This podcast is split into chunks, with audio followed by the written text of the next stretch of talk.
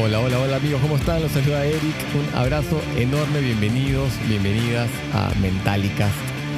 Y en este episodio de nuestro podcast vamos a hablar del concepto de la trampa del éxito.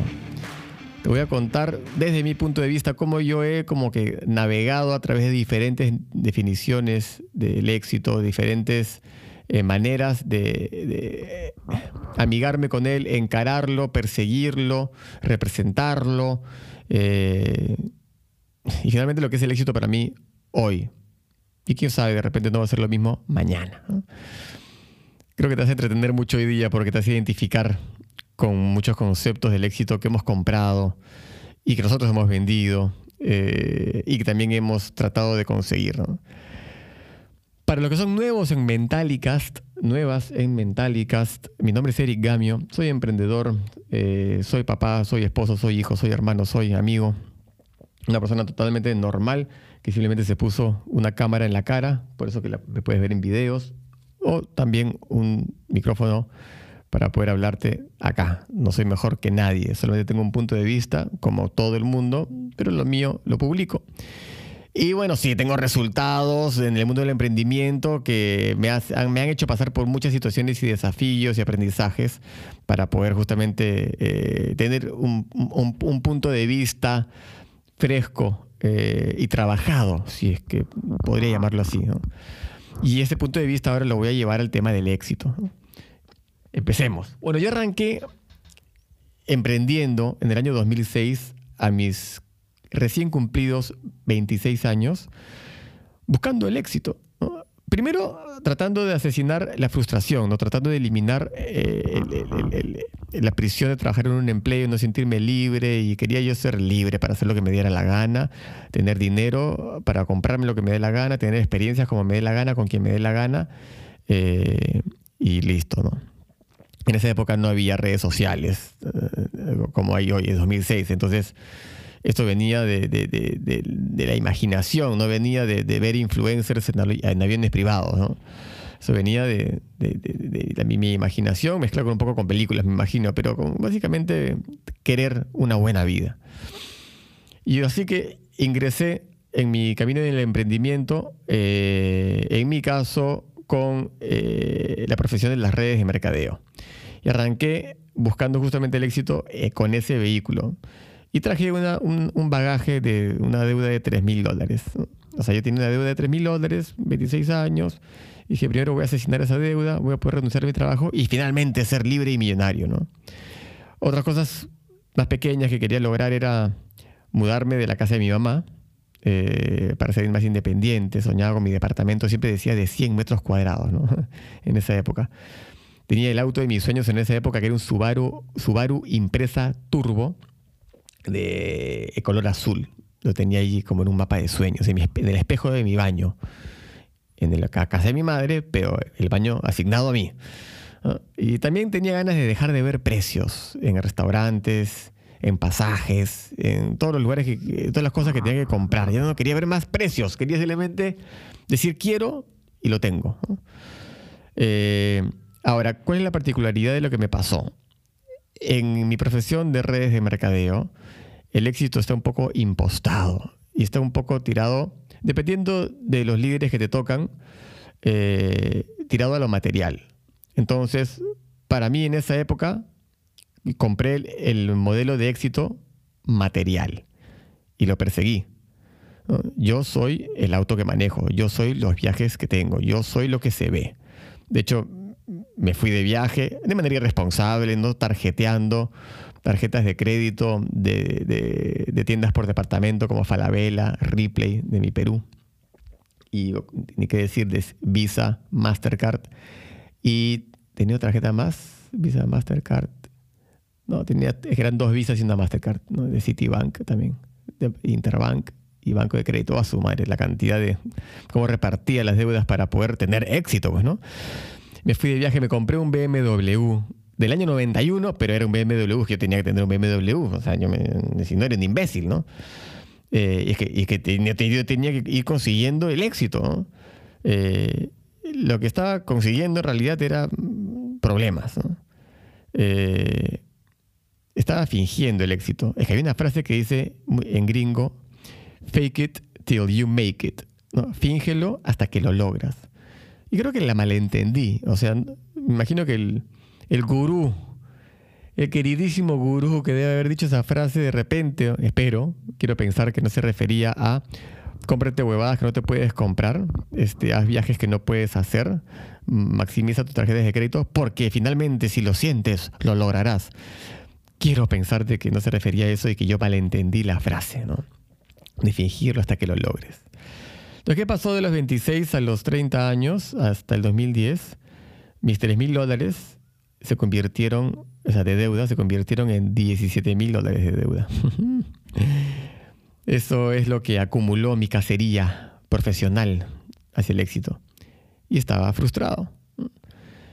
Eh, viajé un montón, tuve lindas relaciones, o sea, conocí muchas personas, me refiero, no, no pensé mal. Eh, y finalmente lo que me pasó, acaso no un calendario, perdón. Y que finalmente, ¿qué pasó? Que terminé angustiado también. Pero todo es perfecto. Mira, yo no voy a culpar a nadie yo me hago cargo. Primero, yo siento que debí vivir esto, e, este, e, este perseguimiento iluso del éxito, pero sobre todo el éxito material que compré y que yo vendía, puta madre, como un vendedor de autos usados. Tenía que sentir ese, e, ese error, por así decirlo. Era parte de mi aprendizaje. ¿Quién sabe porque si te, te pasa lo mismo, ¿quién sabe si es que no hubiéramos tenido ese aprendizaje? Por lo menos yo con lo que genero hoy en día, me toca aprenderlo ahora, ya con familia, con tres hijas. Puta madre. Gracias a Dios me pasó, gracias a Dios me pasó cuando no era papá aún, Solo estaba con Mary. Eh, así que Así es como me tocó a mí, tú puedes decir, Eric, puta, a mí, lo que me estás diciendo, esto de fingirlo y lo, para lograrlo y toda la onda, yo lo he hecho y irresponsablemente me, he endeudado y yo soy papá. Sí, es más heavy, es más heavy, pero créeme que puedes salir, puedes salir. De hecho, hoy día estaba leyendo en la mañana eh, que una, una, persona le hacía eh, una pregunta a un a un jugador de póker profesional, ya que es una, se llama, ella se llama Anne Duke, que me gusta mucho hablar, escucharla, hablar y, leer sobre ella porque la tiene clarísima en su enfoque hacia la vida. ¿ya? Aparte creo que es psicóloga y esto me encanta. Y le preguntan cuál ha sido tu fracaso preferido. Y esa es una muy buena pregunta. ¿Cuál ha sido tu fracaso preferido? Y si bien yo no considero que esto ha sido un fracaso, sino un aprendizaje a, vivir a través de un desafío, yo creo que mi fracaso preferido ha sido el despilfarrar lo que no tenía para hacerme ver como algo que yo no era. Pero bueno, aprendí de paso a cuestionar todo lo que me venden eh, o todo lo que interpreto porque probablemente en esas capacitaciones, en esa empresa multinivel en la que estuve en el 2006, 2007, 2008, 2009, probablemente alguien habló del éxito como plenitud, satisfacción, este, personal, eh, no sé, alegría, el dar. No, si lo dijeron yo lo suprimí, lo bloqueé. Por eso no culpo a nadie. Vamos avanzando y del año 2010 al 2016 justo antes de que naciera Ámbar, mi primera hija, ¿ya? y en el año 2010 empecé a crecer ya como emprendedor en facturación. Eh, emprendedor, como emprendedor siempre empecé a crecer desde 2006. Uno créeme que por más de que no esté facturando y se esté hundiendo probablemente en, en déficit, igual se está formando como emprendedor y creciendo como emprendedor. Pero ahora yo te hablo de que ya empezó a crecer el resultado de la facturación, o sea, de, las ventas en, en mis negocios, en ambos. Entonces, para mí el éxito ya con ya el trauma de no comprarme cojudeces y huevadas que no necesito para impresionar a gente que ni me interesa, ya para mí el éxito era hacer crecer mi negocio, crear un imperio. Mi éxito es crear un imperio y verlo construido y mirarlo y decir, eso yo lo construí. Y corrí a morir por ello. Fueron cinco años de cabalgar, bueno, lo sigo haciendo, pero ahora te cuento desde, otro ángulo. Pero ahí, 2010 a 2016, corriendo a morir. con Mary nos dimos la gran vida, pero con moderación. Con moderación. O sea, sí, viajamos justo. ¿Cuánta playa paradisíaca habíamos visto de Bahamas, Cabo San Lucas, Jamaica, Aruba, eh, el sur de Italia, a Capri, eh, Dubai, eh, Punta Cana, no me acuerdo, Jamaica, Cancún, no, Cancún no, Playa del Carmen, perdón, este, Miami, Las Vegas.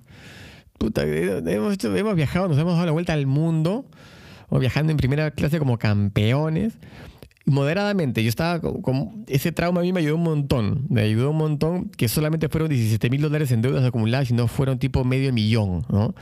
Este, y que fue temprano en, mi vida. Ahora, ahora, ahora que pongo a pensar en el 2015, ya sí se me pasó un poquito la mano. Ya me la di muy, muy, muy ya de campeón.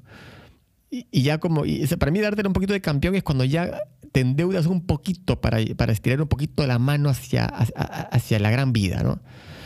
Eh, como que cuando das una curva, cuando ya tienes un buen auto, puedes dar curvas como si estuvieras en rieles, ya no tienes un, no sé, un Toyota Corolla del año 92 que a la primera curva se te, se descalabra y se te va de costado y te derrapas todo. No, no. Yo ya estaba, yo te juro, en un McLaren, ¿no? No, no, tampoco McLaren. De repente te diría un, BMW M3, bravo, ¿no? Así. Pero se me pateó un poco me fui muy rápido. Y es, que hay una sensación de liquidez también. Ese es un término de inteligencia financiera, sensación de liquidez. Entonces, como que gastar un poquito de, más es un peligro. Lo bueno es que lo corregí rápido, enderecé el auto rápido. Entonces ahí, esa época del éxito para mí era crecer y lo estaba persiguiendo. Tenía, me acuerdo, mis ansiedades, mis impaciencias. Fue justamente por ahí en el año 2015 que me tatué en el brazo derecho eh, en sánscrito paciencia y perseverancia, porque tenía que aprender, eh, fiel a mi ascendente Capricornio, a que las cosas se me dan lento. Yo quería todo rápido por mi hiperactivismo, pero bueno. Así que esa fue la evolución de mi de concepto de éxito para mí. De ahí, 2016 a 2018. Qué virginiano soy, ¿no? Que te delimito todo por fecha, linealmente. Para mí en esa época el éxito ya no era material, ya no era hacer crecer tu negocio. El éxito era proveer. Ya éramos una familia. Estaba Mary, Ámbar, Sofía, nació en el 2018. Entonces para mí era darles experiencias, eh, infraestructura, oportunidades, comprar sonrisas. De hecho, Ámbar mi primera hija, que nació en el 2016, conoció siete países antes de los dos años. Ay, Eric, pero no se va a acordar nada. Si fue a, Disney al año, ¿qué se va a acordar? Ella va a ir a, Disney 45 veces si es que le da la gana. Esa primera fue para mí. Fue para yo verle la carita. Para que Amber le vea, para que eh, Mary, perdón, le vea la carita. Eh, nos la llevamos por todas las playas y tiene esas fotos. Cómo aprendió a flotar en Aruba cómo ya empezó a patalear en las playas de Brasil. O sea, esas cosas para mí son importantes porque sobre todo hoy en día, en mi época en los 80 no había la manera de registrar de manera tan, tan, tan, tan cándida todas estas, cosas, pero ahora está todo en video y se lo va a acordar y se lo va a mostrar a sus hijos. Mira, me, me emociona saber de que mi hija le va a mostrar a sus hijos los videos de cómo ella aprendió a nadar en las playas paradisíacas. Para mí el éxito era crear experiencias. Acá tengo un cuadro que justo estoy viendo en este instante de Jim Rohn. Puta madre, nunca había llorado en un podcast, carajo. ¿Qué me está pasando? Eric está cambiando. Se está... Ya, en fin. Y acá tengo un cuadro que dice de Jim Rohn, que de hecho se lo dijeron a él, pero yo se lo atribuí a él. Eh, y dice, la vida es una colección de experiencias, su frecuencia y su intensidad. Y tengo ese cuadro acá para que recuerde de que todo es una experiencia. La gente recuerda, las personas recordamos más las cosas en, formato de experiencia que en temas materiales específicamente. Ponte a pensar. ¿Qué es lo último? En el último año, ¿qué es lo más lindo que te han regalado? Material. De repente te quedas pensando y dices, ah, ah, ah, ya, eh, te demoraste. Te hago la segunda pregunta. ¿Cuál fue el último viaje lindo que has hecho? ¡Pum! aparece más rápido. La experiencia, la memoria, por una narrativa que se genera en esa memoria, tiene un espacio diferente eh, donde se concentra tu memoria a largo plazo. Es más impactante, es más recordable. Así que eso es lo que yo me encargué de hacer por mis hijas y sigo haciendo, por supuesto. Ahora, 2019 hasta ahora. Estoy grabando este podcast eh, en junio del 2021. Hoy en día el éxito para mí es el proceso del todo. Es el proceso mismo. Es la maratón. No, el, no la meta de la maratón. Es la maratón en sí. El tener la oportunidad de correr la maratón he logrado desvincular el éxito del logro. Ahora el éxito es totalmente basado en el proceso. Tú sabes que yo vivo mi vida con una hipótesis bastante loca, que es que yo vengo del futuro y que vengo, he podido, me dieron la oportunidad de, regresar a rehacer mi vida porque la primera oportunidad la cagué. Y ahora la voy a hacer bien. Y, entonces tengo esta vista hacia todo lo que hago basado en esta vez no la voy a cagar. Y me sirve. Me sirve un montón. Me trae al aquí y ahora muy rápido eso. Y hoy en día pienso también en mi vejez. Al revés.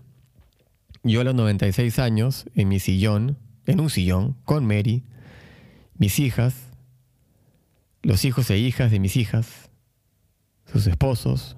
Dios mío, ¿cómo serán sus esposos? Ojalá que sean gente de bien, que elijan lo mejor para ellas. Sus nietos. Y nos imagino en, en un gran almuerzo familiar en casa. Y mi sensación, yo sé que no va a ser de logré todo, terminé, cierro con llave la vida y listo. ¿Qué me toca. No. Porque yo a los 96 años voy a seguir siendo un emprendedor. Un emprendedor no termina. Un emprendedor avanza, corre, crea, ejecuta, corrige y empieza todo de vuelta. Yo siento o apunto a que mi sensación sea, vaya que viví y vivo cada proceso, cada desafío, cada logro, cada experiencia. Me he conectado muy bien con el aquí y ahora en cada uno de esos momentos. Pude y puedo desapegarme del logro, porque hasta ahora no he terminado, porque no hay nada que terminar.